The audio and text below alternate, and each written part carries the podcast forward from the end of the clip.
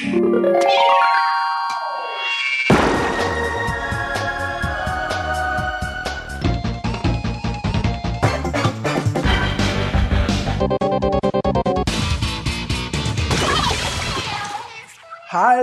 liebe Leute, willkommen zur 154. Ausgabe des Eis on Nintendo.de Podcast. Mein Name ist Jörg. Das hier ist mein Kollege Dennis. Hallo Dennis. Hallo, liebe Leute. Und mein Kollege Markus ist auch dabei.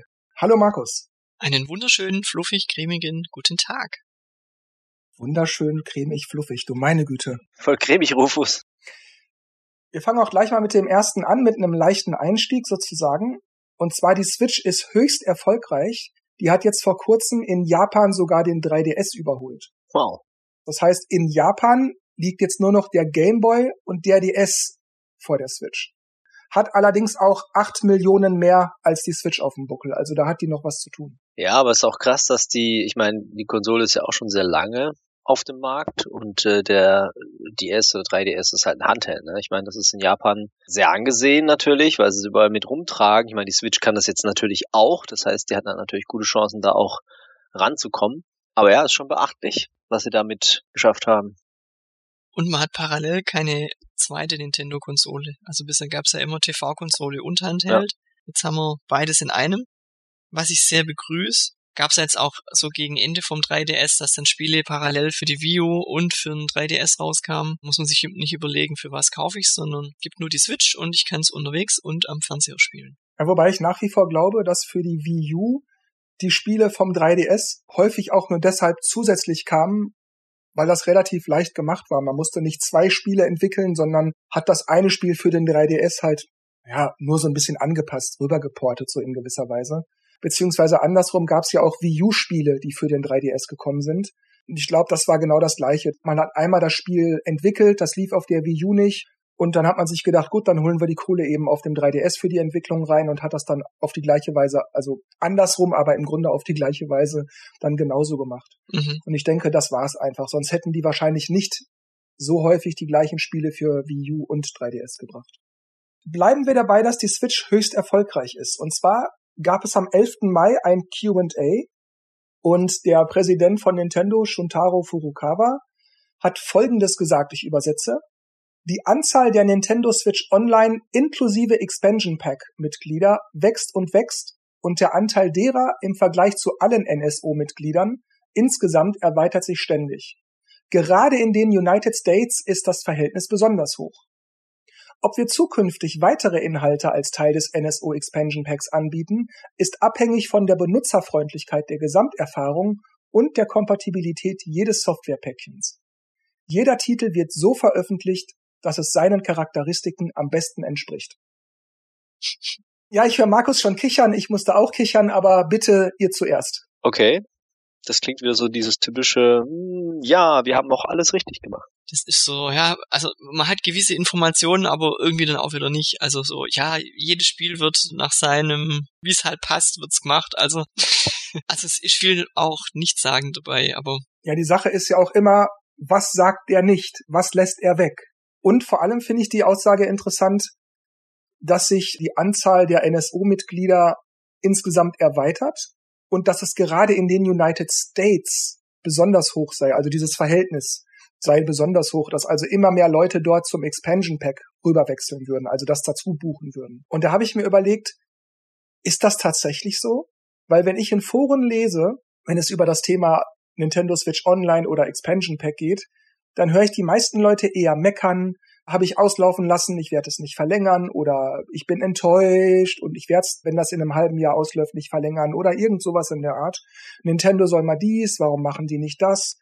Und dann kann ich mir nicht wirklich vorstellen, dass das Verhältnis in den United States besonders hoch sein soll. Das Einzige, was ich mir erklären kann, dass viele Leute sich vielleicht so eine Family-Account-Sache gemacht haben, dass halt vier, fünf, acht Leute sich halt diese 70 Euro im Jahr teilen, das sind ja nur acht, neun Euro dann im Jahr, und dass man sich dann sagt, naja, also für weniger als 10 Euro im Jahr online zocken und viele NES, Super Nintendo, N64, Mega Drive Spiele und noch Mario Kart, Animal Crossing, Pliplaplo obendrauf als DLCs. Ach, naja, also das geht schon in Ordnung. Anders kann ich mir das nicht erklären. Ja. Das glaube ich auch. Es kann aber auch sein, dass viele meckern, aber es trotzdem buchen. Mhm. Also ich lese es zum Beispiel einfach zum Vergleich, ich lese es ganz oft bei Pokémon. Wenn ein neues Pokémon-Spiel kommt, es wird so viel gemeckert seit den letzten drei Generationen. Äh, trotzdem kaufen die Leute beide Editionen, beide DLCs. Also insgesamt dann 120 Euro für die Spiele und dann nochmal 60 Euro, also 180 Euro für die DLCs. Trotzdem wird gemeckert. Und von daher, also nur weil man meckert im Netz, heißt es nicht, dass man es dann nicht trotzdem bucht. Ja, ich komme später noch zu was anderem, was sich auch seitens Nintendo jetzt auf diese Expansion Pack Geschichte bezieht. Aber ich sehe das tatsächlich so. Ich kann 20 Euro Standalone bezahlen, alleine also, mhm. für das nackte Basisding. Oder 40 Euro oder 50 Euro, 40, 50 Euro für das Expansion Pack, was ich aber nicht brauche. Also die meisten sagen ja, sie brauchen es nicht. Ich bräuchte es nicht unbedingt. Oder ich mache dieses Family-Ding für 70 Euro, habe aber nur einen Achtel Anteil davon, zahle also ungefähr 8, 9 Euro im Jahr und habe weniger als die Hälfte dessen, was ich alleine für das Basispaket zahlen würde. Das heißt, bei mir wäre es also tatsächlich nur der Gedanke, ich spare Geld fürs Online-Spielen und manchmal lohnt es sich vielleicht noch ein bisschen N64 oder sowas zu zocken und dann habe ich es halt dabei. Mario Kart DLC ist auch ganz nett. Aber ich sag ganz ehrlich, es ist allein der Preis für diese Family-Sache, der mich dann dazu verleitet, nicht die 20 Euro für das Standalone zu bezahlen, weil alleine Expansion Pack würde ich nicht zahlen. Das wäre mir einfach zu teuer. Und wenn die da fünf DLCs draufschmeißen. Weil ich bleibe dabei, ich will jetzt nicht alles in epischer Breite wieder aufrollen, aber wir haben alle unterschiedliche Bedürfnisse. Und wenn jemand sagt, N64 finde ich geil, darauf habe ich gewartet, alles okay für mich. Aber das Angebot ist einfach ein Witz, weil wo sind ordentliche Online-Funktionen? Dabei belasse ich es. Wie gesagt, ich will nicht alles wiederholen, aber das Angebot, die Features sind einfach ein Witz. Ja, hat sich ja nichts geändert. Kurz eine Frage zwischen rein. Gibt es dieses äh, Familienpaket nur mit dem Erweiterungspass oder auch ohne? Das geht auch ohne. Geht auch, auch ohne. ohne ja. Dann ist ja das Argument sparen. Könnte dann auch sagen, okay, man könnte ja auch dieses normale Family Standardpaket durch acht teilen, dann wäre es ja noch günstiger. Genau. Und ich habe, wie gesagt, wir kommen gleich dazu. Ich habe auch eine Vermutung, warum Nintendo den Begriff Family oder Familie so lax handhabt und möglicherweise dem kein Riegel verschiebt, dass viele Leute das wahrscheinlich nutzen, ohne wirklich Familie zu sein, vielleicht nicht mal im selben Ort oder im selben Haus zu wohnen. Hauptsache, die Leute sind Kunde bei Nintendo beziehungsweise haben einen Account bei Nintendo aber wie gesagt, dazu kommen wir gleich. Weil sonst würden sie dem wahrscheinlich einen Riegel vorschieben. Netflix macht's ja jetzt auch oder versucht es immer mehr, das zu tun. Es ist interessant, dass Nintendo dir ständig eigentlich immer irgendwas verbieten, dass jemand irgendwas tut, was nicht so ist, wie sie es gedacht haben. Dass sie da das nicht dann den Riegel davor schieben. Das heißt ja nicht, dass es äh, von Dauer ist. Kann ja jetzt sein, okay, man will mal die Leute anfixen, will mal ähm, der Fuß in der Haustür haben, dass sich die Leute dran gewöhnen, und Umfang aufbauen und dann, ja, jetzt äh, ziehen sie es dir weg, ja. Also entweder zahlst du schon 40 Euro oder du hast es halt nicht mehr. Aber dafür ist es halt noch zu wenig, was sie anbieten. also es wundert mich auch ein bisschen. Ich meine, natürlich ähm, kommen immer mehr N64-Sachen dazu und Leute wollen ja online spielen natürlich. Dann halt, ja, dass das Mario Park, äh, Mario Park Cat, ja genau, Mario Kart Pack dabei ist. das Mario-Parkett. Bring ja, die nicht genau, auf Ideen, Dennis, die bringen sowas. Dass das halt dabei ist, finde ich jetzt sogar umso besser, weil so wenig, wie ich das gespielt habe, hätte es mich wahrscheinlich geärgert, wenn ich einen Vollpreis irgendwie gezahlt hätte. Andererseits, äh, ja, ist Nintendo vielleicht auch so dieses, oh ja, wir sehen jetzt da ein paar mehr Kunden und dann ist es ja voll cool, was wir machen und es scheint ja zu fruchten und jetzt machen wir in dem Tempo weiter. Äh, das ist halt, wenn man mhm. halt bei der Konkurrenz guckt, wie jetzt PlayStation Plus oder so, da zahlt man natürlich auch im Endeffekt ein bisschen mehr, aber kriegt halt dann auch krasse Spiele einfach geschenkt. Ne? Letztes war irgendwie FIFA oder sowas, 21, also eins vom Vorjahr. Da denke ich mir auch, wow, okay, äh, boah, ist natürlich schon ein Ding. Und jetzt kriegen wir halt einen Kirby mal nach Wochen. Ich könnte mir auch vorstellen, dass Nintendo einfach schaut, sie geben sich so viel Mühe oder Aufwand, wie es nötig ist. Also solange die Zahlen steigen, werden sie sich zurückhalten, müssen sie ja nichts machen. Und wenn die, die Zahlen wieder stagnieren, dann werden sie wahrscheinlich drüber nachdenken, okay, gibt es noch irgendwelche N64-Spiele, die wir veröffentlichen können oder gibt es noch irgendeinen DLC für irgendein Spiel, damit dann die Zahlen wieder steigen. Also ich glaube nicht, dass die denken, wir machen das ja richtig so, weil die Zahlen steigen, ja, gibt uns ja recht. Die sehen es wahrscheinlich eher so, ah, das hat gerade gereicht, damit die Zahlen jetzt steigen, jetzt können wir uns wieder zurücklehnen. Ja, das ist ja auch das Interessante an der Formulierung vom Furukawa, denn er sagt ja nicht so und so große Steigerungen oder so und so viele Mitglieder oder irgendwas, sondern er sagt ja nur, es wächst und wächst und der Anteil erweitert sich ständig. Das bedeutet, wenn jeden Tag ein neuer dazukommt, dann wächst und wächst es. Wenn jeden Tag ein neuer dazukommt, dann erweitert es sich ständig. Das heißt aber nicht, dass es erfolgreich oder wie erfolgreich das ist. Und die Aussage, Gerade in den United States ist das Verhältnis besonders hoch. Das mag sein. Dann sind es, also ich mache jetzt, ich übertreibe es natürlich ganz bewusst, schon klar. Aber wenn es in Japan und Europa zum Beispiel jeden Tag immer nur einer ist, der dazukommt, und in Amerika sind es halt jeden Tag zwei, die dazukommen, dann kann man natürlich auch wieder sagen, dass es in den United States besonders hoch ist. Er nennt keine Zahlen. Und ich habe ja auch gerade schon gesagt, in Foren Klar gibt's Leute, die auch sagen, ach nee, ich bin zufrieden, ist alles okay. Ich spiele Mario 64, ich spiele Paper Mario, coole Spiele, macht Spaß, auch auf der Switch. Aber im Großen und Ganzen, die Mehrheit, würde ich sagen, sind eher so, ja, hm, gerade okay, ist ein bisschen teuer, bis hin zu unverschämter Preis, ich bin enttäuscht, werde ich nicht verlängern oder werde ich gar nicht erst buchen. Sowas in der Art sind, ist so gut die Hälfte der Leute, die ich, also ist jetzt von mir geschätzt, aber ich denke, das kommt dem schon ziemlich nah. Das ist das, was ich so mitkriege. Und wie ich es ja auch empfinde. Ich finde, das Angebot ist für das, was es ist, grundsätzlich okay. Es ist nur zu teuer. Und Nintendo bietet eben echte Features dafür nicht. Voice Chat und diese ganzen Sachen.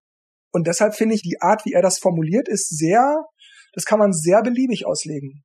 Ja, vor allem wäre es halt gut, irgendwelche, wo er das jetzt her hat, so ein bisschen wie er drauf kommt, wäre halt cool, aber ja. Das sehen Sie ja an den, an den Zugriffszahlen und an den Konten, die sie haben und was an Kohle reinkommt. Also, dass der Nintendo-Präsident weiß, wie viele Kunden er hat, das nicht verwunderlich. So wie du schon gesagt hast, es, also es könnte ja sein, in Amerika waren zehn Prozent der, der äh, Switch-Besitzer haben das äh, online gehabt, das Standardpaket, und fünf Prozent sind jetzt mittlerweile umgestiegen auf das Erweiterungspaket. Das ist auch ein enormer Anstieg. Und die Kosten hören halt da nicht unbedingt auf. Also wenn ich es noch richtig weiß, muss man für Pokémon Home nochmal 15 Euro im Jahr zahlen, um es äh, voll nutzen zu können. Also es kommt ja dann zu den 40 Euro auch nochmal oben drauf. Ich möchte vielleicht gerade noch ergänzen, in den Kommentaren hat Hobbit geschrieben, ich finde es seltsam, dass Sie davon ausgehen, dass eine Familie in einem Haushalt wohnen muss. Also meine Familie sieht anders aus. also das ist ja auch, was ich gerade sagte. Ob Sie davon ausgehen oder nicht, weiß ich nicht aber zumindest im Moment scheinen sie den Begriff Familie sehr lax zu definieren.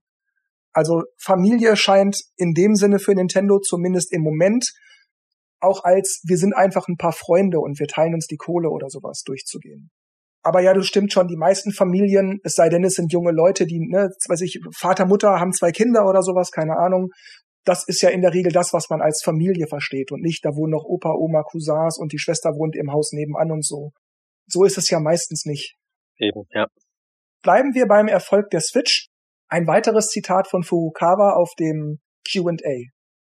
Der wichtigste Grund dafür ist, dass wir dank des reibungslosen Launches der Switch selbst in der Lage waren, unsere Entwicklungsressourcen auf nur eine Plattform zu konzentrieren. Andererseits, wenn wir zurückblicken auf vorherige Generationswechsel, wie damals etwa weg von Wii und DS, sehen wir, dass eine unserer Aufgaben ist, den Wechsel auf neue Hardware-Generationen so glatt wie irgend möglich zu gestalten. Deshalb fokussieren wir uns darauf, Langzeitbeziehungen mit unseren Kunden über Nintendo-Accounts zu erstellen. Während wir neue Switch-Software zur Freude unserer Kunden veröffentlichen, streben wir an, die Beziehungen über Hardware-Generationen hinweg zu erhalten, indem wir Services einsetzen, die Nintendo-Accounts verwenden. Und auch dadurch Gelegenheiten für Kunden zu schaffen, unsere IPs durch Nicht-Gaming-Kanäle zu erfahren. Das hört sich für mich irgendwie so an, es kommt eine neue Konsole, ich verbinde die mit dem Account und habe bestimmte Einstellungen einfach schon, die ich getätigt habe, ziehe ich einfach rüber. Könnte das sowas sein oder ist es also natürlich könnte das sowas sein, aber wie ich das verstehe und wie das wahrscheinlich auch die allermeisten Firmen auf dieser Welt handhaben, Kundendaten sind im Laufe der Jahre und das wird wahrscheinlich auch in den kommenden Jahren immer mehr werden, sowas wie das höchste Gut, weil du dann deine Produkte auf die Kunden zuschneiden kannst oder du kannst die Daten weiterverkaufen oder was auch immer. Und ich glaube, was er meint ist, wir haben Daten von unseren Kunden. Wer gibt wie viel Geld aus? Wann spielt er? Wann hört er auf zu spielen? Was spielt er? Wie lange spielt er das? Was spielt er weniger lange? Und so weiter und so weiter und so weiter. Und diese Daten haben die angefangen seit der Wii ursprünglich, aber dann haben sie mit der Wii U ja ein anderes Konzept gemacht und haben das auf diese Nintendo-Accounts umgestellt. Der 3DS hat das dann ein bisschen später übernommen. Man konnte das ja so verkuppeln.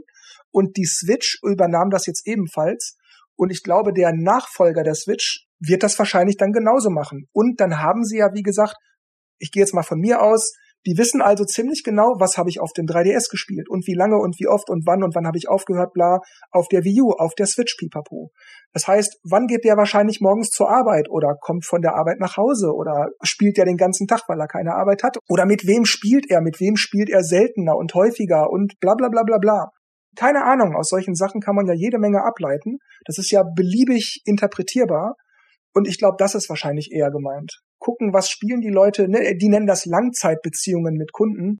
Klar wollen die das haben, weil die wollen natürlich, wenn jemand sich heute die Switch kauft, dass der auch bei der nächsten Generation am Ball bleibt und bei der übernächsten und nicht sagt, ach, jetzt kaufe ich mal wieder die Playstation oder hey, ich spiele Steam auf dem PC, sondern nein, ich kaufe mir wieder die Nintendo-Konsole, ich kaufe mir wieder die Nintendo-Konsole und so weiter und so weiter. Und ich denke, das ist wahrscheinlich damit gemeint. Einfach die Kunden bei der Stange halten es ist ja auch nichts Ungewöhnliches heutzutage, dass, ähm, dass man bei Geräten erstmal ein Konto braucht vom Hersteller. Und ja, Nintendo ist nur einer von vielen. Klar präsentieren die dann eher die Vorteile davon, wenn man ein Konto hat, aber. Ich meine, klar, das mit den Kontos ist schon praktisch, du dich halt einmal einloggst und dann quasi dann, ja, die ganzen, also auch Einstellungen und so, irgendwas halt übernehmen kannst. Gut, das ist jetzt da weniger, aber halt, dass man halt alles, was du kaufst, halt damit verknüpfst und dann ist es halt da. Ja, das ist es ja. Das mag vielleicht bei Sony, Microsoft und eventuell Steam so sein, aber gerade bei Nintendo ist das ja nicht der Fall.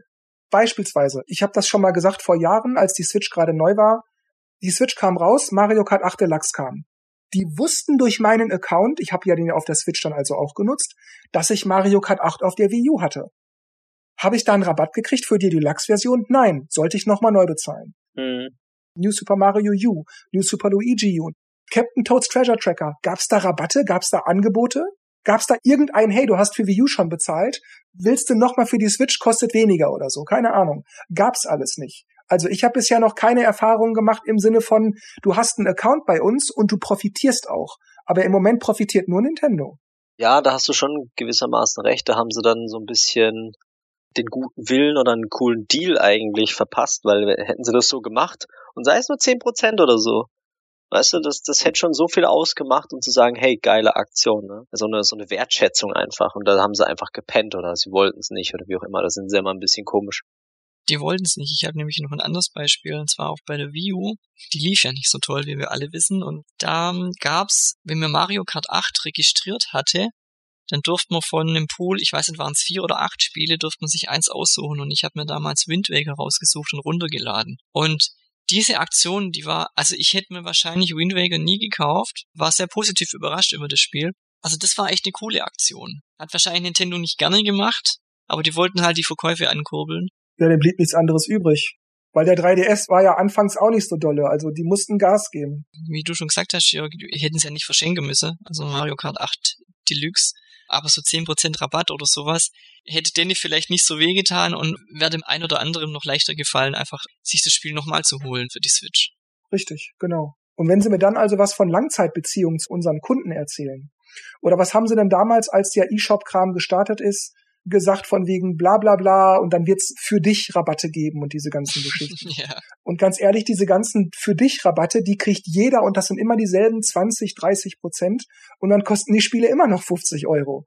Und die meisten Spiele hab ich selber schon, also verstehst du, wo ist das für mich, wenn ich Mario Kart 8 schon hab? Keine Ahnung, was auch immer, das waren häufig Spiele, die ich schon hatte und die ich teilweise auch schon Dutzende Stunden gespielt habe. Ja, das war überhaupt nicht personalisiert, diese, diese für dich Angebote. Ja, ja, ja. Ja, und, und preislich aber auch nicht so, weißt du, dass du da jetzt, oh, da kann ich jetzt voll sparen oder so, sondern es war mehr so, ja, der Klassiker einfach, einfach ein bisschen günstiger, zeitlich limitiert, um Druck aufzubauen, äh, genau. dass du es einfach kaufst. Mehr war das nicht, das war nicht für dich. Man nennt das im amerikanischen Fear of Missing Out, also die Angst, etwas zu verpassen oder man sagt auch abgekürzt FOMO. Und ich glaube, das war es einfach, diese, diese Fear of Missing Out, also nicht dazu zu gehören, einen guten Deal nicht, nicht eingeschlagen zu haben oder so. Das wird wahrscheinlich bei vielen greifen. Der Effekt wird dann verstärkt, wenn die Woche drauf das dann wieder im Angebot ist und äh, das Datum einfach verlängert wurde. Mal gucken, wie sie das halt, ob sie es für die neue Konsole halt irgendwie dann anders machen oder mehr machen, dass das Gefühl größer wird dadurch. Eben sowas vielleicht wie PlayStation Plus. Ich finde es auch seltsam, er spricht ja auch davon, dass sie in der Lage waren, die Entwicklungsressourcen auf eine, eine Plattform zu konzentrieren. Und das ist zwar faktisch richtig, es gibt ja nur noch die Switch und der 3DS, der lief ja lange Zeit nur noch so nebenher und den hat man langsam ausbluten lassen. Aber was für Entwicklungen gab's denn eigentlich? Wir haben gerade, was die Wii U betraf, doch haufenweise Ports bekommen auf die Switch. Massig. Und wenn das nicht gereicht hat, noch GameCube oder Wii-Spiele obendrauf. Also tatsächliche Eigenentwicklungen für die Switch gab es, was Nintendo anbelangt, relativ wenig. Und da frage ich mich also, wo sind denn diese Entwicklungsressourcen für nur eine Plattform hingegangen? Vielleicht ähm, kam auch so wenig, weil es nicht nötig war. Weißt, vielleicht wollen sie, wollten sie ihr Pulver auch nicht verschießen. Hm, das ist wahrscheinlich auch ein Grund, aber Herrgott, wie viel Pulver kann man denn auf Halde haben? Und wie gesagt, es gab ja wirklich massig Spiele. Du hast schon recht. Wo sind denn die ganzen Spiele? Weil eigentlich müsste ja doppelt so viele Spiele rauskommen für die Switch als bei den Generationen davor, weil sie ja nur noch eine Konsole versorgen müssen. Oder das wollte ich eigentlich sagen. Also ich erwarte nicht, und das wäre dann auch, glaube ich, ein bisschen zu viel, dass die jetzt alle drei Monate drei Spiele auf einmal raushauen. Das wäre auch nicht mehr schön, weil dann kann man sich auch auf nichts mehr richtig konzentrieren. Aber ernsthaft, also gerade was Nintendo selbst anbelangt. Und ich meine nicht Publisher im Sinne von Triangle Strategy, das war ja ein Square Enix Spiel, aber Nintendo hat's hier gepublished, sondern ich meine Nintendo Eigenentwicklungen. Und davon gab's abgesehen von Switch Ports in den letzten Jahren, ja, wo sind die Spiele? Was ich so erschreckend finde, ich meine, ich bin ja auch so, dass die Ports ja auch gut laufen. Also es wird ja auch angenommen. Also ich habe mir letztes Jahr Twilight, äh, Twilight, ähm, Skyward Sword gekauft, 3D World, habe ich mir nochmal geholt. Da gab's ja auch noch diesen Bowser's Fury. Metroid Dread war neu letztes Jahr, aber... Oh stimmt, das gab's auch noch, ja. Äh, sonst muss ich ehrlich sagen, ja, fällt mir jetzt auch nicht so viel ein. Klar, wenn man die Sachen noch nicht gespielt hat, alte Spiele, die dann jetzt neu auf der Switch kamen oder wieder kamen, das ist ja cool, dann kann man das nochmal spielen. Das ist ja auch alles schön und gut. Aber wenn man die Sachen alle schon kennt, finde ich es dann immer so ein bisschen, hm, ja. Kam stattdessen halt nichts anderes. Genau ich meine, gut, es, es gab ja nicht nix, es gab aber schon immer wieder was, ne? Ich meine, jetzt kam auch wieder ein neues Kirby und äh, ja, wie, wie schon gesagt, Metroid und was weiß ich nicht alles. Also da ist schon immer mal wieder was Neues dabei, aber ja. Ja, aber das ist es ja, was ich meine. Es gibt ja auch noch von anderen Publishern und Indies und so weiter, es gibt ja jede Menge Spiele. Es besteht nicht zwingend die Notwendigkeit, dass Nintendo da jetzt jeden Monat einen Knaller raushaut. Aber wenn die was reden von bla bla, wir haben alle unsere Ressourcen auf eine Plattform und so weiter, dann kommt jedes halbe Jahr ein Spiel, also das neu ist, das eine Eigenentwicklung ist, dann ist das einfach ein bisschen wenig. Ich möchte noch kurz einwerfen, Blockskit scheint übrigens das gleiche Problem zu haben. Er meint nämlich, die letzten zwei Jahre waren spieltechnisch echt ein Flop. Dieses Jahr ist schon deutlich, deutlich besser. Meine Meinung. Mhm. Ja, ja, stimmt schon. Auch wenn mich Kirby jetzt nicht so interessiert, aber für ein Sale würde ich wahrscheinlich mal zugreifen. Aber das wird wohl noch ein bisschen dauern, bis ich das auf dem Zweitmarkt irgendwo günstig kriege. Ja, es ist halt klar, wenn sie halt jetzt, oh, das Team muss jetzt für ein 3DS arbeiten, oh, und das Team muss jetzt für die Wii U arbeiten, oh, das ist das Doppelte an Teams, ne? Und wenn jetzt alle genommen werden und auf einer Konsole arbeiten, müsste ja eigentlich dann doppelt so viel rauskommen. und man kann mehr Aufwand in ein Spiel stecken. genau. Und ich vor mein, allem klar, nicht nur Ports. Ich denke, die Konsole ist natürlich ein bisschen aufwendiger, auch grafisch und was weiß ich nicht alles. Nicht viel, aber, aber einiges doch. Klar, aber trotzdem müsste da der Durchsatz größer sein. Gut, Corona war ja auch ein bisschen problematisch dann, aber ja. Klar, gut, ja, ich verstehe auch den Ansatzpunkt von wegen, ja, die Wii U hatte ja auch kaum jemand. So gesehen waren es ja für die meisten Leute neue Spiele. Das stimmt, aber eben nur für die meisten. Was ist denn mit mir oder dir oder Markus? Ja, und, und es rechtfertigt ja auch nicht den Aufwand. Also das äh, verdoppelte Team quasi hat jetzt sechs Jahre lang, äh, fünf, an Ports gearbeitet und, und an äh, fünf, sechs anderen Spielen. Das hört sich nicht so glaubwürdig an. Aber immerhin, Blockskit hat gerade nochmal nachgelegt und hat für dieses Jahr schon mal aufgelistet Mario Kart 8 DLC, Kirby, Switch Sports, Mario Football, Splatoon 3. Stimmt schon, ja. Im Moment, gut, Mario und Splatoon kommt erst noch. Aber immerhin, ja, da ist zumindest schon mal was angekündigt beziehungsweise erschienen und ich glaube, dass es an neuen Spielen, wobei Mario Kart 8 DLC ist jetzt nicht wirklich ein Spiel, sagen wir mal ein halbes Spiel. das ist auf jeden Fall schon mehr an neuen Sachen, was in den letzten, ja, tatsächlich in den letzten zwei, drei Jahren so kam. Da muss ich ihm tatsächlich, also Eigenspiele, Nintendo eigene Titel. Da muss ich ihm zustimmen. Ansonsten ja, ich weiß nicht, die reden dann immer von Langzeitbeziehungen und von Features und äh, Services und diese ganzen Sachen. Aber ganz ehrlich, ich würde diesen Nintendo Switch Online Service nicht gerade ein Quell toller Features nennen. Und ich glaube, ich würde es auch nicht mal einen echten Service nennen, sondern erstens einen Service. no pun intended. Sehr gut. Ähm, wir werden mal ein bisschen ernster. Es gab Beschwerden über schlechte Arbeitsbedingungen bei Nintendo of America. Ich betone Nintendo of America, nicht Nintendo global. Davon seien vor allem Menschen betroffen, die nicht direkt bei Nintendo of America angestellt sind, sondern über Leihfirmen oder als Selbstständige an Projekten mitwirken. Und laut der Webseite Kotaku sollen einige erzählt haben, dass Kolleginnen und Kollegen nach elf Monaten dazu gezwungen wurden, sich zwei Monate arbeitslos zu melden man bekäme dann zwar in der Zeit Arbeitslosenhilfe, müsse aber so lange trotzdem die Krankenversicherung selbst bezahlen. Und ganz besonders hart wäre es dafür die Game-Tester, denn die würden obendrein auch noch schlechter bezahlt werden. Und um das abzurunden, Nintendos PR-Statement dazu war kurz und knapp und am Ende hieß es nur noch das übliche Blabla. Nintendo ist sehr bestrebt, eine einladende und hilfsbereite Arbeitsumgebung für all unsere Angestellten und Vertragspartner zu schaffen. Wir nehmen unsere Verantwortung als Arbeitgeber sehr ernst. Also ich habe auch noch gelesen, dass wohl auch bei Firmenfeiern nur die Festangestellten quasi eingeladen sind, die anderen nicht, obwohl die ja auch im Haus mitarbeiten, also es sind ja nicht ganz externe. Ich finde schade und auch traurig die Entwicklung. Es ist aber nicht die einzige Firma, also es ist gang und gäbe. Es ist aus wirtschaftlicher Sicht wenn halt irgendwann mal eine Delle kommt, dann muss man nicht gleich die äh, Kündigung ausrufen. Andererseits sind dann halt die, die man extern anstellt, halt auch weg, weil dann kriegen die halt keine Aufträge mehr und hat ja noch andere Nachteile für die Mitarbeiter. Ja, ich finde es traurig und schade, dass es bei Nintendo of America da jetzt so läuft. Na, Moment, noch ist das ja erstmal nur, ich sag mal vorsichtig, eine Behauptung. Dann sage ich, ich würde es schade finden, wenn es bei Nintendo of America auch so sich entwickeln würde, beziehungsweise so ist das ist ein schwieriges Thema. Also man kennt nur Aussagen, die über Dritte weitergegeben werden und hat selbst aber kein Bild davon, was da wirklich vorgeht. Und das kommt ja noch dazu, es hat sich seit der Corona-Situation viel verändert. Homeoffice, Produkte sind schwerer zu bekommen, vieles wurde teurer etc. pp. Oder wie Hobbit auch gerade erwähnte, wenn auch ein bisschen sarkastisch, ob das nicht sowieso Standard für die USA sei. Also das Arbeitsrecht ist in Amerika ja sowieso ein ganz anderes und gerade so Gewerkschaften, das ist ja ein rotes Tuch für die Arbeitgeber.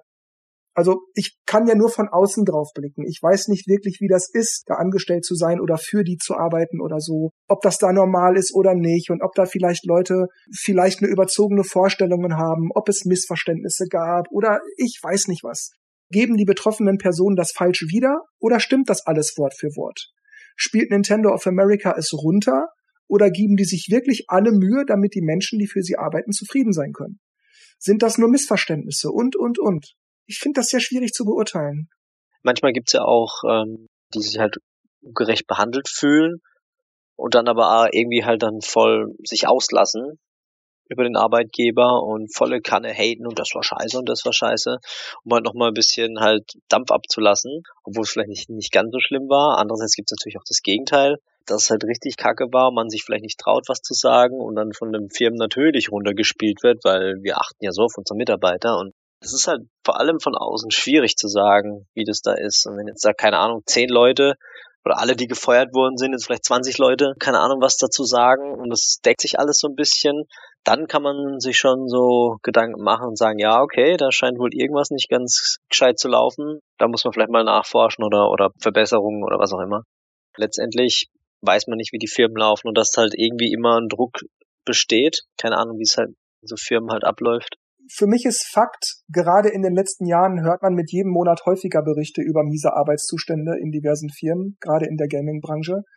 Und ich lese das immer sehr aufmerksam, was sich bei Firma XY so tut, wenn solche Vorwürfe auftauchen. Und es kam dann auch tatsächlich schon vor, dass ich beschlossen habe, aufzuhören und sei es auch nur vorläufig, bis ich die Sache geklärt hätte, die Produkte einer Firma zu kaufen oder zu empfehlen. Aber ansonsten finde ich das schwierig, denn beispielsweise, es wäre ja möglich, dass nur ein, zwei Idioten in der Firma für sowas verantwortlich sind und dass sie einfach gut darin sind, solche Geschichten so zu lenken, dass nichts nach außen dringt. Und wenn dann die Führungsriege aber irgendwann entsprechend reagiert, die Leute rauswirft und für bestmögliche Wiedergutmachung bei den Betroffenen sorgt, dann ist das am Ende okay für mich.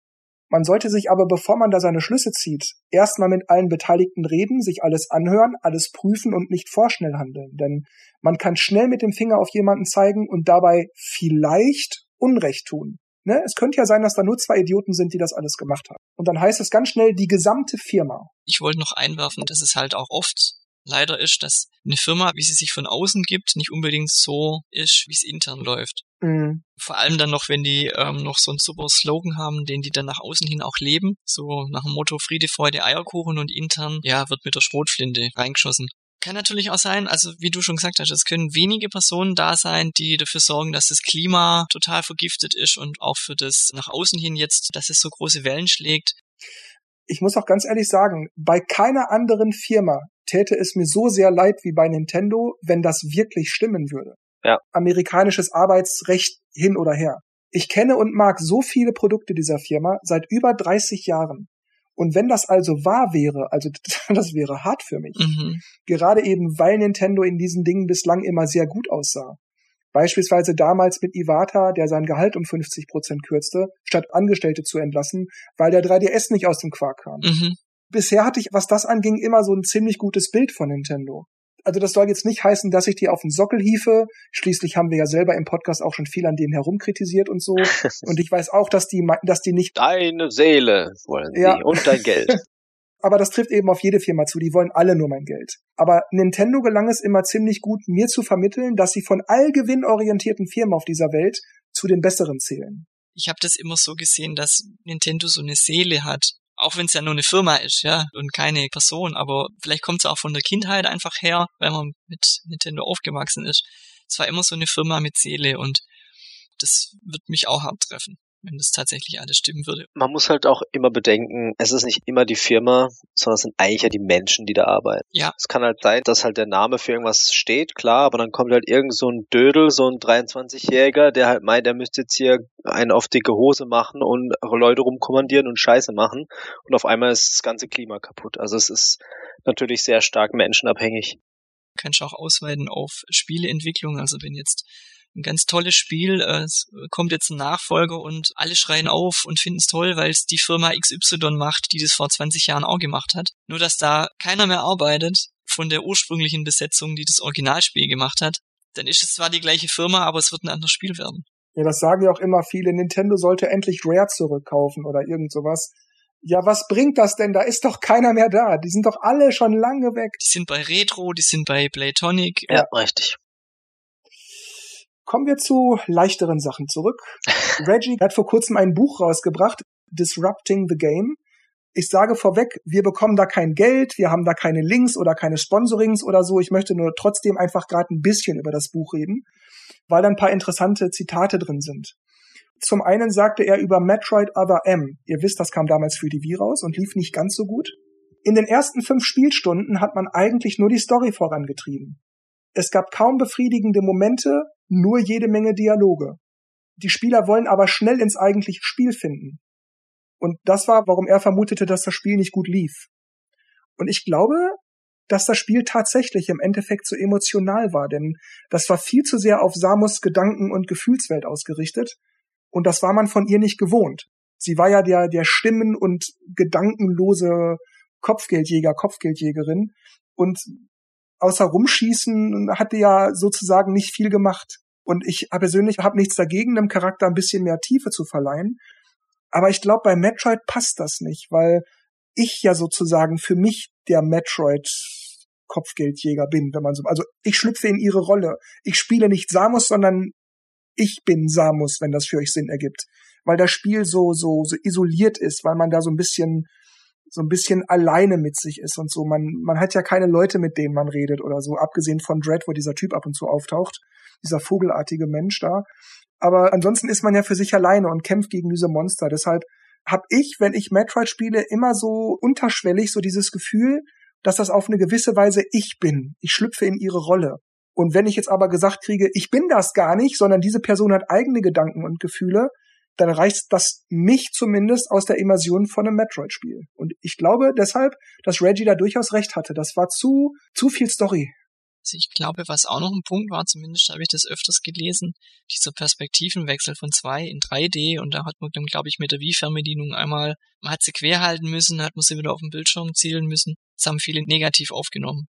Dein Punkt, ich glaube, ich würde es fast auch so sehen. Also ich habe es nicht gespielt, aber wenn ich jetzt an Metroid Dread denke, dieses isolierte und dieses, ja, ich bin auf mich allein gestellt, kämpfe mich durch die Korridore, das macht schon dieser Flair und dieses ganze Metroid aus. Und wenn da jetzt so viele, ja, Zwischensequenzen kommen und viele Dialoge und so und Samus auch spricht, ich würde es wahrscheinlich auch komisch finden, ja. Ich weiß, glaube ich, noch, dass mir Other M ziemlich Spaß gemacht hat und ich fand es eigentlich gar nicht so komisch. Es war halt ein bisschen ungewohnt. Das hat sich halt angefühlt, wie es wäre es jetzt so ein Anime, der da abläuft und nicht mehr eigentlich so wirklich Metroid. Aber ja, ich glaube, ich verstehe das. Aber ich finde es, glaube ich, eher komisch, wenn es jetzt First Person ist. Weil dann guckst du ja durch und du bist ja quasi der Charakter. Aber ich meine, Samus hat ja eine Persönlichkeit. Frage ist halt, ob sie es halt durch die Story, die sie da gemacht haben, irgendwie verändert haben. Also sie, sie, sie hat halt so ein bisschen mädchenhaft gewirkt und nicht so dieser Kopfgeldjäger, der äh, unerbittlich und bla ist, sondern es war halt so ein bisschen, vielleicht ein bisschen klischee-mäßig, weiß nicht. Vielleicht war das auch zu wenig. Es war auf jeden Fall komisch, das auf jeden Fall. Aber ich verstehe es. Also ich hatte das auch in meiner Rezension im Fazit geschrieben. Ich bin mir sehr sicher, ich weiß es nicht auswendig, dass es eben als Actionspiel sehr gut wäre, aber wer ein Metroid-Spiel spielen will und keinen Bock hat auf eine Story, der sollte das Spiel vielleicht lieber nicht spielen. Sowas in der Art habe ich, glaube ich, geschrieben. Und es war wirklich extrem viel Dialog. Das kam ja noch dazu. Es war ja nicht so, dass man einfach so ein bisschen, oh, neue Infos über Samus, sondern du wurdest ja regelrecht zugesülzt. Mhm. Also ich kenne das von anderen Spielen. Also Story ja, gerne. Also gerade bei Rollenspielen und so. Aber wenn du dann so kurz vorm Endboss 20 Minuten Dialog hast und du einfach nur noch hoffst, dass du nicht kaputt gehst, weil dann musst du nämlich nochmal den Dialog anhören, weil du kannst danach nicht mehr speichern. Das ist dann schlecht gemacht. Ja, vielleicht hätte man auch die also auch wenn viel Story in dem Spiel drin ist, kann man das vielleicht auch einfach anders präsentieren, dass es für den Spieler, ja, dass der das anders entdeckt, die Story, und, und nicht einfach nur ellenlange Dialoge lesen muss. Gut, also ja, aber M, gutes Actionspiel als Metroid-Spiel. Ja, ich verstehe, warum manchen das sauber aufgestoßen ist. Kommen wir zum nächsten Zitat von Reggie aus seinem Buch. Es geht um den Game Boy Micro. Für mich war das Konzept des Game Boy Micro ein Fehlgriff. Die Hardware war außergewöhnlich klein. Nicht nur waren die Buttons schwer zu bedienen, auch der Screen war winzig. Und das ging gegen den damaligen Trend, Screens eher größer zu machen. Aber die Entwicklung schritt dennoch voran und jetzt waren wir gezwungen, das System zu veröffentlichen. Wir hätten darüber vor langer Zeit schon reden müssen, sagte ich meinen Executive-Kollegen Don James und Mike Fukuda. Wir alle hätten übereinstimmen müssen, dass dieses Produkt eine Ablenkung für uns auf dem Markt sein würde. Wir hätten es entweder nicht hier veröffentlichen oder es direkt terminieren sollen. Hätten wir zusammengearbeitet, wäre das Ergebnis nun ein anderes. Mein Punkt war nicht, ihnen vor den Kopf zu stoßen sondern zu erklären, dass wir voneinander isoliert agierten, was uns ineffektiv machte, Projekte, die von Nintendo of Japan kamen, zu managen. Und sagt er da nicht eigentlich, dass egal wo du für Nintendo arbeitest, dass du letzten Endes eigentlich immer nur das machst, was Japan vorgibt? Ich habe da zwei Gedanken zum Game Boy Micro. Zum einen, der kam ja parallel zum Nintendo DS. Ich, ich habe noch so das Bild vom Kopf, wie Reggie den Game Boy Micro hochgehalten hat und drunter stand dann irgendwie ja, es werden noch Spiele kommen für den Game Boy Advance, also der DS ersetzt nicht den Game Boy, was wir aber alle wissen, war so, er wurde ersetzt. Ja. Das würde, sage ich mal, für den Micro sprechen, weil sie dann einfach vielleicht die Leute beruhigen haben können, weil sie auch nicht wussten, in welche Richtung der DS ging. Wobei, sie haben ja nicht umsonst den GBA-Slot mit reingemacht. Andererseits denke ich so von der Vermarktung her, also welche Zielgruppe spricht der an? ich glaube, die wollten den so als Lifestyle-Produkt verkaufen, so klein, in die Hosentasche, im Rucksack. Aber die Leute kaufen den ja nicht aufs Lifestyle raus, sondern weil sie Spieler sind und dann haben sie entweder schon einen Game Boy Advance oder einen Game Boy Advance SP gehabt. Also mir war die Zielgruppe damals noch nicht ganz so bewusst, so wer soll das jetzt noch kaufen, weil es wirklich ultra klein war. Also der Bildschirm soll anscheinend sehr scharf gewesen sein, das positiv hervorzuheben und man konnte die Oberschalen tauschen. Das war, glaube ich, auch so Trend bei den Handys. Da wollten wir vielleicht noch ein bisschen die Leute abgrasen, aber es war halt eine Spielkonsole und kein Handy. Ich habe jetzt auch nicht die, die Zahlen im Kopf, wie gut er sich verkauft hat, aber ich glaube, der war nicht so erfolgreich.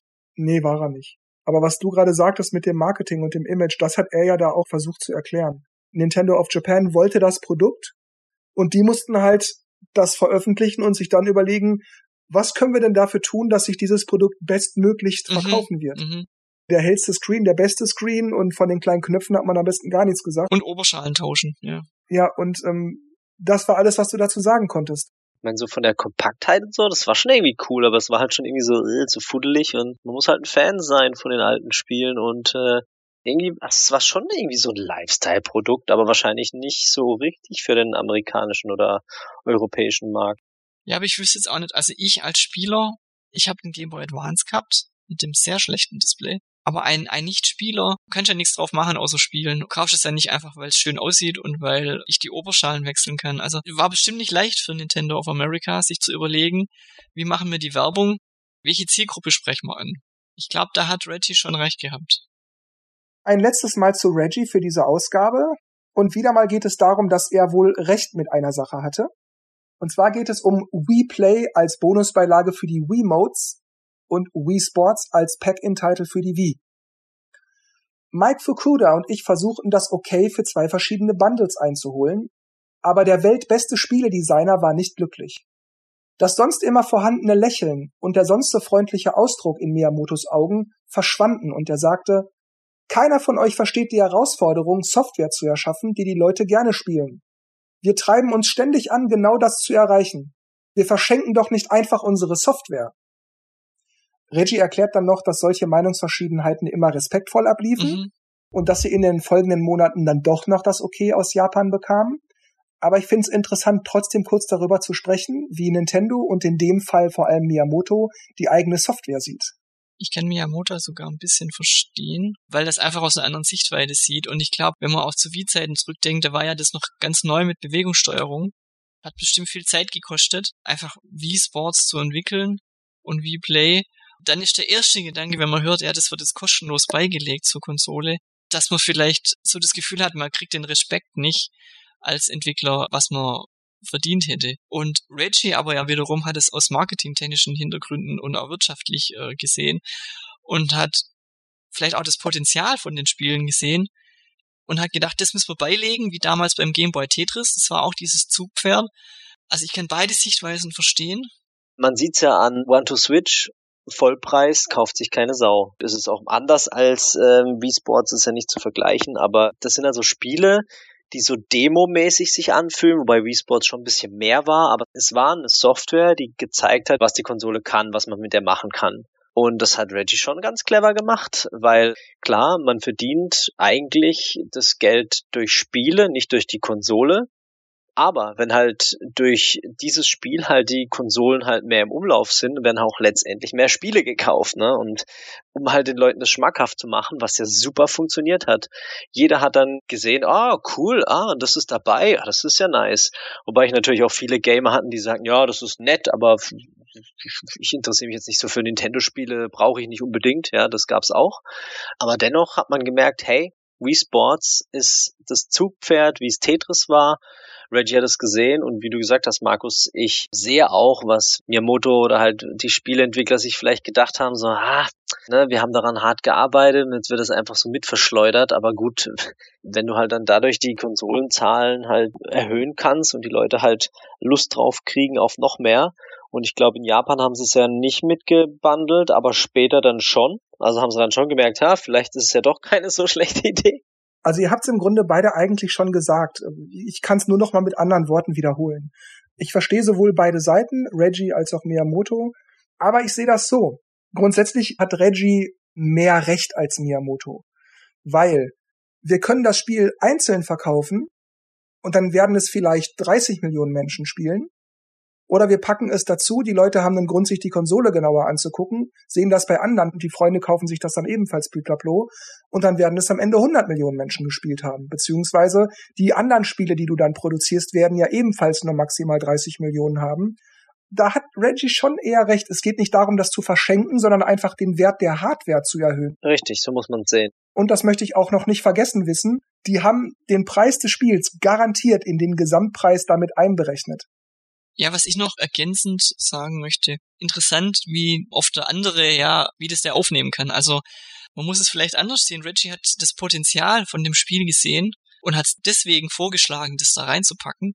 Und Miyamoto, hätte er das erkannt, was Reggie meint, dann hätte er sich geschmeichelt gefühlt und wäre nicht mit dem Argument gekommen, nee, das können wir doch nicht verschenken. Ja, aber man darf da jetzt auch nicht vergessen, das war nur ein kurzer Auszug aus einem Gespräch, das vielleicht einige Stunden ging.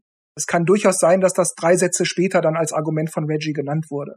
Ich habe das auch nur deshalb damit reingenommen, jetzt für diese Ausgabe, weil ich das so interessant fand, wie wir verschenken doch nicht einfach unsere Software. Da kann man doch Geld für kriegen. So, seid ihr denn doof? Das auch mal so konkret als Aussage zu bekommen von Nintendo. Bleiben wir bei Nintendo. Und zwar, es geht um den neuen Mario Kart 8 Deluxe DLC. Die Fans verstehen nicht, warum sich die Fahrzeuge in der Coconut Mall nicht bewegen. Sie beschweren sich im Netz, zum Beispiel auf Twitter, dass die Fahrzeuge kurz vor der Ziellinie, also in denen die Guys sitzen, sich nicht bewegen. Denn dafür gäbe es ja schließlich keinen Grund, zumal sie sich ja in Mario Kart Tour schon bewegt hätten und es seien ja Mario Kart Tour Portstrecken. Andere schreiben, Nintendo hätte einfach keinen Bock, sie wollen sich keine Mühe geben, bla bla bla bla bla, die Leute würden den DLC so oder so kaufen. Manche fordern konkret, Nintendo soll das fixen. Ich muss sagen, ja, okay, man kann die Fahrzeuge animieren, würde die Strecke vielleicht ein Quäntchen besser machen, aber im Großen und Ganzen ist mir das echt total wurscht, denn es hatte auch schon auf der Wii nie wirklich einen Unterschied gemacht, ob die da jetzt fuhren oder nicht. Ich bin immer drum herum gefahren. Ich verstehe das ganze Gewese im Internet nicht. Ich find's schade, dass es ins Original angelehnt ist, wo die sich wirklich bewegt haben. Da waren es, glaube drei Autos statt zwei. Die können nämlich durchaus, wenn du gerade am Vorbeifahren bist, die Fahrseite wechseln und dann fahren sie nicht rein also ich finde es grundsätzlich halt schade, dass es halt nicht am Original dran ist, sondern halt so total vereinfacht ist. Aber was mir so ein bisschen auf den Senkel geht, ist dieses, entweder muss ich was lieben oder muss ich was hassen im Internet. Also es fehlt ja nur noch, dass man jetzt so Unterschriften sammelt und die an Nintendo schickt, dass man das ausbessert. Wir meckern ja auch viel, aber wenn das mal so überhand nimmt, dass man richtig hatet im Internet und fordert und tut, sollte man vielleicht einfach die DLCs nicht kaufen. Ja, das ist ja in der heutigen Zeit generell immer das Problem, dass es immer ins Extreme geht. Es muss immer so polarisieren. Genau, ich von meiner Seite sehe es wie du. Also ich finde es auch schade. Das ist, ich meine, äh, wenn du jetzt ein, ein, ein, Spiel auf der auf der Switch hast und sagst, okay, ich portiere das jetzt für den Gameboy, dann verstehe ich ja, dass man dann Sachen rausmacht, wie dass sich was bewegt, ja, um einfach Ressourcen zu sparen oder weil es halt technisch nicht umsetzbar ist. Aber wieso zum Teufel muss man das dann bei dem DSC einfach rausmachen? Da haben sie sich gedacht, oh stimmt, das war teilweise ein bisschen unfair, wir machen es leichter und machen es raus. Ich meine, die Strecken sind ja so schon nicht so schwer. Also da hätten sie das doch ruhig sogar vielleicht noch erweitern können, dass sie eine Kurve fahren oder so, weißt? Also irgendwie dass man merkt, hey, ihr habt euch da ein bisschen Ideen gemacht, um, um das Ding halt noch einen Tick geiler zu machen, dass man sagt, hey ja, der DLC ist jetzt irgendwie noch cooler, sieht nicht nur cool aus, sondern äh, da bewegt sich mehr oder oder da ist irgendwie noch was verändert worden und so fühlt sich eher wie ein Rückschritt an und Rückschritt ist immer schlecht in der Hinsicht. Mm, ja, stimmt. Wobei, also ich, ich stimme in einem Punkt zu. Nintendo macht es sich da wieder mal zu leicht. Also die Animation weglassen ist leichter als die Animation zu programmieren. Okay, das ist typisch Nintendo in der letzten Zeit. Aber für mich als Spieler, darum geht's mir gerade. Da ist mir das wurscht, ob die Fahrzeuge sich bewegen. Ich umfahre die sowieso. Dann fahren die halt oder sie fahren halt nicht gehupft wie gesprungen. Ja, sie machen aber schon ein spielerisches Element aus, wie Markus gesagt hat. Wenn du da reinfährst, dann bist du plötzlich blockiert und kannst in der, in der letzten Runde bist du Zweiter und auf einmal bumm dagegen und bist dann Fünfter, ne? so wie ein Stachelpanzer mal kommen kann. Was wir ja auch damals kritisiert haben, war, man hat die ganzen anderen Retro-Strecken, da hat man irgendwie noch einen Pfiff mit reingemacht oder die haben irgendwas Besonderes und die, die fühlen sich auch wie Mario Kart 8 Strecken an. Und diese DLCs, die tun das irgendwie nicht. Und das liegt zum Beispiel unter anderem daran, das Fahrzeug bewegt sich nicht. Oder bei Schoko Mountain, dass da halt jetzt ein Zaun ist und man fliegt einfach ein Viertel von der Strecke einfach über was drüber, man halt vorher gefahren ist. Das sind so Kleinigkeiten, ob jetzt da Nintendo, sag mal, nur das Nötigste gemacht hat, sei mal dahingestellt. Aber das ist einfach die Wirkung, die man jetzt da bei den DLCs hat, dass die sich nicht so anfühlen wie Mario Kart 8 Strecken. Das ist schon schade. Das kritisiere ich schon. Ja, wir kommen ein bisschen davon weg, aber ich, ich gehe trotzdem mal gerade drauf ein. Ich stimme dir dazu. Ich glaube, wir hatten es auch in der vorletzten oder vorvorletzten Ausgabe als Thema schon. Es sind ja nun mal eben Mario Kart Tour Ports. Das heißt, Wenn man jetzt die Original Mario Kart 8 Strecken mit den Tour Strecken, die für 8 geportet wurden, vergleicht, dann sieht man, ja, die Optik ist anders. Es sieht mehr nach Handy aus. Aber ich würde mich drüber aufregen, wenn sie 40, 50 Euro dafür nehmen würden. wollte ich gerade sagen, ja. Aber 25 Euro oder wenn man jetzt hier Family Pack hat und so weiter und dann zahlt man nur 8, 9 Euro im Jahr, dann finde ich es gar nicht so schlimm. Also 50 Cent pro Strecke, wenn ich jetzt einmalig 25 Euro zahle. Ich finde 50 Cent schon in Ordnung. Es ist halt Nintendo, die sind faul geworden, was sowas angeht, aber man muss auch manchmal die Kirche im Dorf lassen. Stimmt, man muss es auch in Relation zum Preis sehen. Da hast recht. Also es, sind keine 40, 50, 60 Euro, sondern 25 Euro für 48 Strecken. Und dann muss man das entweder diese Abstriche in Kauf nehmen oder halt, vielleicht gibt's ja irgendwann mal Premium-Strecken bei der Switch 2. für 50 Euro nochmal. Andererseits sieht sich Nintendo ja immer so als Innovationsfirma und viel Liebe zum Detail und so penibel auf alles und macht ihr Ding und dann schlampern sie bei sowas. Ist halt auch wieder komisch. Ja, ich glaube, die machen gerade so ein bisschen so eine Drehung. Die ändern schon ein bisschen ihre. Mir fällt es schon seit Jahren auf, dass sie ein bisschen zurückhaltender auch geworden sind. Du meinst, ihnen ist so ein bisschen das Gefühl für, wir machen das aus Liebe abhanden gekommen. Ja, ja. Also darüber habe ich mir auch in den 90ern schon keine Illusionen gemacht. Aber ich verstehe, was du meinst. Ich verstehe, was du meinst. Ich spreche jetzt beispielsweise so von Leuten wie Miyamoto. Ich glaube dem, dass der Spaß an den Spielen hat und so weiter und auch stolz ist auf die eine oder andere Kreation oder sich zufrieden zurücklehnt, wenn er denkt, das Spiel habe ich aber mal wieder gut gemacht. Aber ich glaube, dass der zuallererst immer wieder guckt, würden die Leute das so kaufen? Also nicht nur gefällt mir das Spiel so, sondern kaufen die Leute das? Oder warten wir noch fünf Jahre, bis der Zeitgeist sich geändert hat oder so? Vielleicht passt es jetzt gerade nicht oder so. Da spielt auch viel mit sowas mit rein. Also der wird sich sicherlich nicht hingesetzt haben und, oh, ich habe jetzt eine Idee und macht drei Jahre rum und dann sagt er, hier ist mein Spiel äh, zu seinen Vorgesetzten und dann wird es rausgebracht, sondern ich denke mal, der muss auch hier Kostenkalkulation machen. Wie viele Leute braucht er, wie viel Kapazität, wie lange wird er brauchen. Mhm. Letztendlich geht's ums Geld, ja, da hast du schon recht. Auch wenn einer mit Herz und Seele dabei ist, er muss trotzdem Zahlen vorzeigen, bis vielleicht auch was genehmigt wird. Ja, vor allem, es werden ja auch Marktforschungen gemacht. Also das klingt jetzt alles sehr technisch, aber ganz simpel formuliert werden wir ja alle ständig analysiert. Was kaufen die Leute? Welche Kaufkraft haben die Leute? Marktanalysen machen, Umfrage machen oder so. Die brauchen solche Sachen, um zu gucken, wie sie die Spieler auf den Markt bringen. Sonst würden sie einfach sagen, hier, lieber CEO, mein Spiel ist fertig, veröffentliche es doch einfach sondern nein, da wird geguckt, welchen Stil wenden wir auf das Spiel an, worauf fahren die Leute gerade ab, machen wir mehr Manga, lassen wir das realistisch aussehen und so weiter und so fort. Also diese ganzen Sachen fließen damit rein. Das ist nicht einfach nur der Designer für sich und sagt, das ist mein Spiel, end of discussion, sondern da wird schon gesagt, nee, nee, nee, nee, nee, so geht das aber nicht. Du musst da schon das und das und das noch so und so anpassen, sonst können wir das so nicht veröffentlichen. Und das ist bei Nintendo auch so. Ja, klar, und um auf den Zeitgeist nochmal zurückzukommen, es gab Zeiten, da waren Jump'n'Runs angesagt, also kamen auch viele Jump'n'Runs raus. Dann Ego-Shooter, dann Open-World-Spiele und so weiter und so fort. Lasst uns mal über die dieses Jahr nicht stattfindende E3 sprechen, respektive unsere Erwartungen. Und ich denke, wir lassen mal Dennis, weil der diese Ausgabe doch relativ still war, mal den Vortritt. Was denkst du, erwartet uns zur in Anführungszeichen E3 dieses Jahr? Ich glaube, das ist extrem schwierig zu sagen.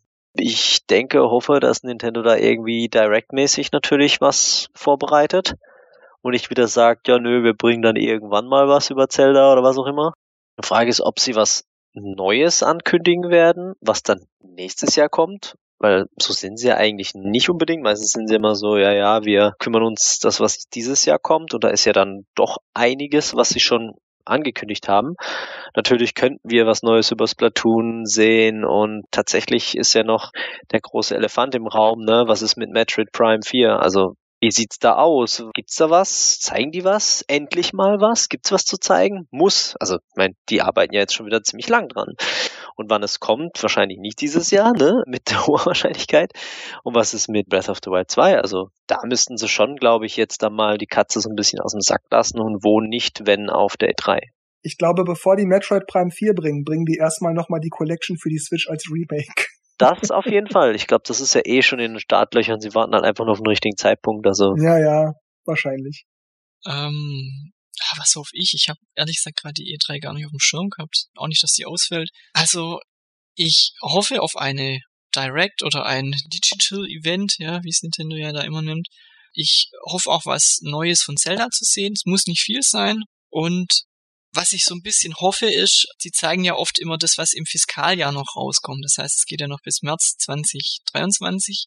Das heißt, da könnte unter anderem ja auch eine Ankündigung sein, die dann in ein paar Monaten schon rauskommt, wo wir von dem Spiel, wo wir noch gar nicht wissen. Ich weiß nicht, kam letztes Jahr Metroid Dread, kam das auf der E3, auf dem Digital Event, oder, oder haben sie das davor schon angekündigt? Also es kam ja auch relativ knapp, haben sie das angekündigt. Und das wäre schön, wenn da irgendwie wieder was dabei wäre, dieses Jahr. Was wir nur gar nicht wissen. Ja, stimmt. Hobbit sagt es gerade im Chat, die Switch-Nachfolger natürlich. Also es wird ja immer mal wieder gemunkelt. Die Frage ist, ob das wirklich schon der Zeitpunkt ist, weil es wird ja irgendwas mit 2024, oder was war das letzt? 23? Ne, 24, glaube ich, wurde es angemerkt. Ich glaube, dann ist der Zeitpunkt noch zu früh. Vielleicht angeteasert, ja, zu sagen, ja, wir arbeiten dran. Switch 2. das wollte ich gerade sagen. Also, also wenn, dann sind wir jetzt ja eigentlich normal in der Phase, wo es erstmal heißt, wir arbeiten an dem Nachfolger.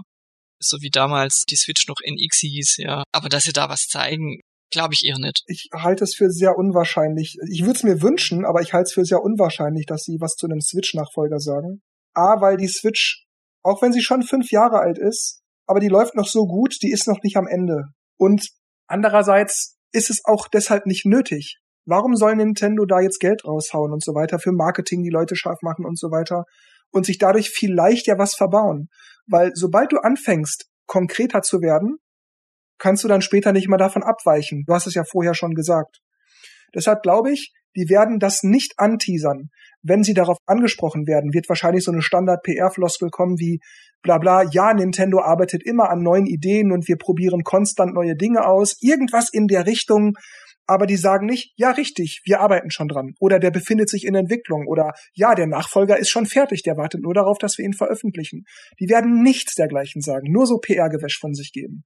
Zumal ja auch Mario Kart 8 Deluxe ja erst dieses Booster Pack bekam, das ja bis Ende 2023 ausgelegt ist. Und deshalb glaube ich, dass das allein schon genug Indikator dafür sein wird, dass Nintendo noch lange wartet mit dem Switch-Nachfolger. Denn sobald die sagen, der Nachfolger ist auf dem Weg, kann man davon ausgehen, dass der spätestens ein Jahr später erscheint, vielleicht maximal anderthalb Jahre später. Nehmen wir an, die sagen, dieses Jahr der Nachfolger kommt, dann würde der wahrscheinlich Ende 23 kommen. Wäre möglich, könnte sein, zu Weihnachten dann. Glaube ich aber nicht so wirklich, weil wenn die Leute erfahren, da kommt ein Nachfolger, dann kaufen die sich auch nichts mehr für die aktuelle Hardware, weil dann spare ich mir doch die Kohle für die neue Hardware. Ja, und nicht nur der Konsument, sondern ich glaube, das hat ja dann auch Auswirkungen für die Entwickler, weil dann die überlegen, okay, wir arbeiten jetzt gerade an dem Spiel, bringen wir das jetzt für die Switch raus? Hm. Es wäre ja auch möglich, dass sie, wenn es wirklich sowas wie eine Switch 2 wird, dass es die gleiche Architektur ist, nur mit mehr RAM und besserer CPU oder so. Kann ja auch sein, dass es also gar nicht mal viel Anpassungsbedarf wäre. Wir wissen es ja nicht, was es dann wäre.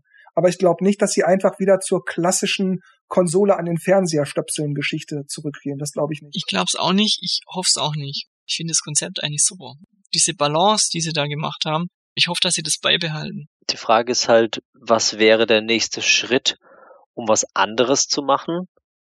Oder was wäre der nächste Schritt, um die Switch quasi zu erweitern? Mhm. Das ist halt das, was sich Nintendo wahrscheinlich auch denkt, weil sie wollen ja immer innovativ und kreativ sein und anders als andere. Gehen sie jetzt von dem Switch-Konzept weg oder sehen sie halt, okay, das hat jetzt super funktioniert, Wii U war der Anfang, der hat nicht so geil funktioniert, aber so wie wir es jetzt haben, ist gut. Wie erweitern wir das?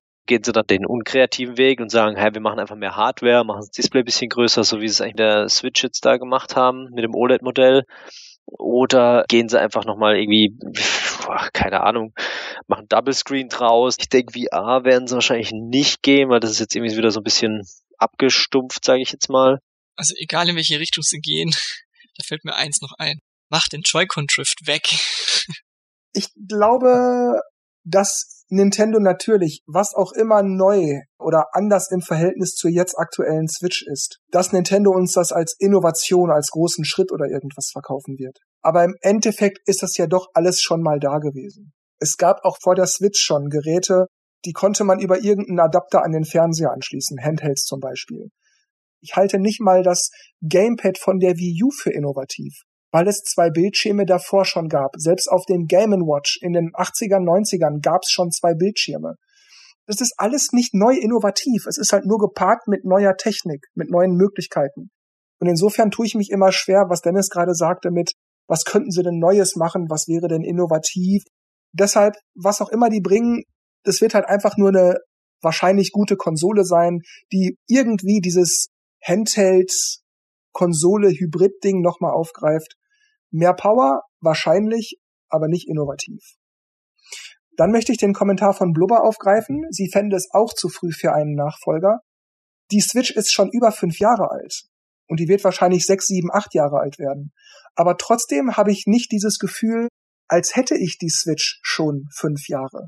Also es, es fühlt sich nicht so an wie, Mann, fünf Jahre schon, wann kommt denn mal was Neues, sondern ich bin cool mit der Konsole. Das ist alles okay so. Wenn die nächsten Spiele auf dem grafischen Niveau der letzten aktuellen optischen Kracher für die Switch aussehen, dann ist das für mich völlig in Ordnung.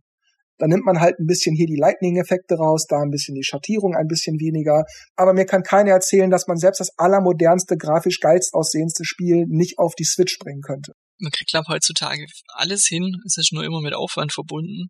Und je nachdem, wie viel Aufwand man reinstecken will, Kosten und Nutzen, ob dann der Hersteller sagt, nee, bring wir oder bring wir nicht. Also man könnte schon optimieren, dass es läuft, aber es geht halt nicht mit einem Klick. Ich glaube, das ist der Punkt. Wenn es mit einem Klick gehen würde, dann wird wahrscheinlich alles auf die Switch kommen. Aber so wägen die halt immer ab, was sich lohnt und ob sie die Zeit reinstecken. Genau. Und dann haben wir wieder das Thema im Kreis Hardware Power. Wenn die halt nicht groß genug ist, läuft halt auch kein Elden Ring, ne? Äh, oder wenn dann nur schlecht. Sie kann schon laufen, aber man muss halt mehr Zeit reinstecken. Man muss die Auflösung runterdrehen, vielleicht die Framerate und das, was äh, Jörg alles aufgezählt hat, geht schon aber man muss vielleicht noch mal ein Jahr dran hocken. Ich würde trotzdem niemals ein Witcher 3 auf der Switch spielen, weil es einfach furchtbar aussieht. Dann bin ich dann doch eher der Grafik-Junkie bei dem Spiel, weil ich halt weiß, wie es halt anders aussehen kann und dann halt auch die Atmosphäre mich halt dann dadurch packt, sage ich mal. Verstehe mich da richtig, Dennis. Ich habe da nichts dagegen, wenn du sagst, ich will aber geile Grafik. Scheißegal, wie teuer die Grafikkarte dafür sein muss. Ich sage nur, man kann es doch auch für die Switch meinetwegen mit reduzierten Grafikeinstellungen raus wenn du mehrere Konsolen hast und einen Spiele-PC, dann kannst du dir ja aussuchen, für welche Plattform holst du dir das Spiel. Aber wenn du jetzt halt nicht mehrere Konsolen haben willst, oder ich habe halt nur Nintendo-Konsolen, dann bist du auf das angewiesen, was da eben kommt oder eben nicht kommt. Und was Blubber gerade hier geschrieben hat, finde ich auch ein gutes Argument. Ich paraphrasiere jetzt mal. Du kannst die allergeilste Hardware haben, wenn du trotzdem keinen 4K-Monitor hast, dann hast du trotzdem nur HD-Auflösung. Also du musst halt auf alles sparen. Wenn du die geilste Grafik willst, dann brauchst du nicht nur einen super Prozessor, du brauchst auch viel RAM, du brauchst auch viel Grafikkarte, du brauchst auch einen besseren Monitor dafür. Das kommt ja alles dazu. Und da wären wir beim nächsten Problem, was immer noch herrscht, ist die Elektronikknappheit. Ich meine, man hat ja gehört, dass Nvidia wohl an was Neuem arbeitet, sprich, das wird wohl mit der Nintendo-Konsole zusammenhängen, aber produktionsmäßig ist da ja immer noch alles problematisch und äh, deswegen glaube ich auch, dass das Ding viel später kommt, wobei das ist dann immer so die Frage, wenn man sagt, ja, mal gucken, in zwei Jahren ist bestimmt alles besser. Äh. Habt ihr denn sonst Ideen für die in Anführungszeichen E3, auch wenn sie so nicht stattfinden wird? Das müsste angekündigt werden oder das sollte angekündigt werden oder wird auf jeden Fall angekündigt werden. Rabatte im E-Shop. Ein neues F-Zero.